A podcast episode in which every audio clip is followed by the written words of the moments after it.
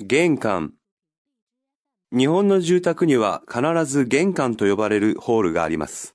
この玄関は家の入り口であると同時に外用の靴で入れる境界をも意味します。日本の住宅の部屋では外用の靴のまま入ることはありません。必ず玄関で脱いで室内用のスリッパに履き替えるか、素足のまま、つまり室外用の靴を脱いだ状態のまま入ります。共同住宅などでは玄関と部屋の高さがあまり変わりませんし、玄関に続く部屋の床は絨毯である場合もあります。会社のオフィスは床に敷いてあっても通常靴のまま歩きますが、住宅の場合には外用の靴のまま入るのは厳禁です。特に他人の家を訪問するときなどは十分気をつけましょう。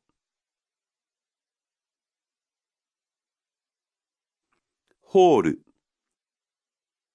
教会。スリッパ。素足。絨毯。オフィス。敷く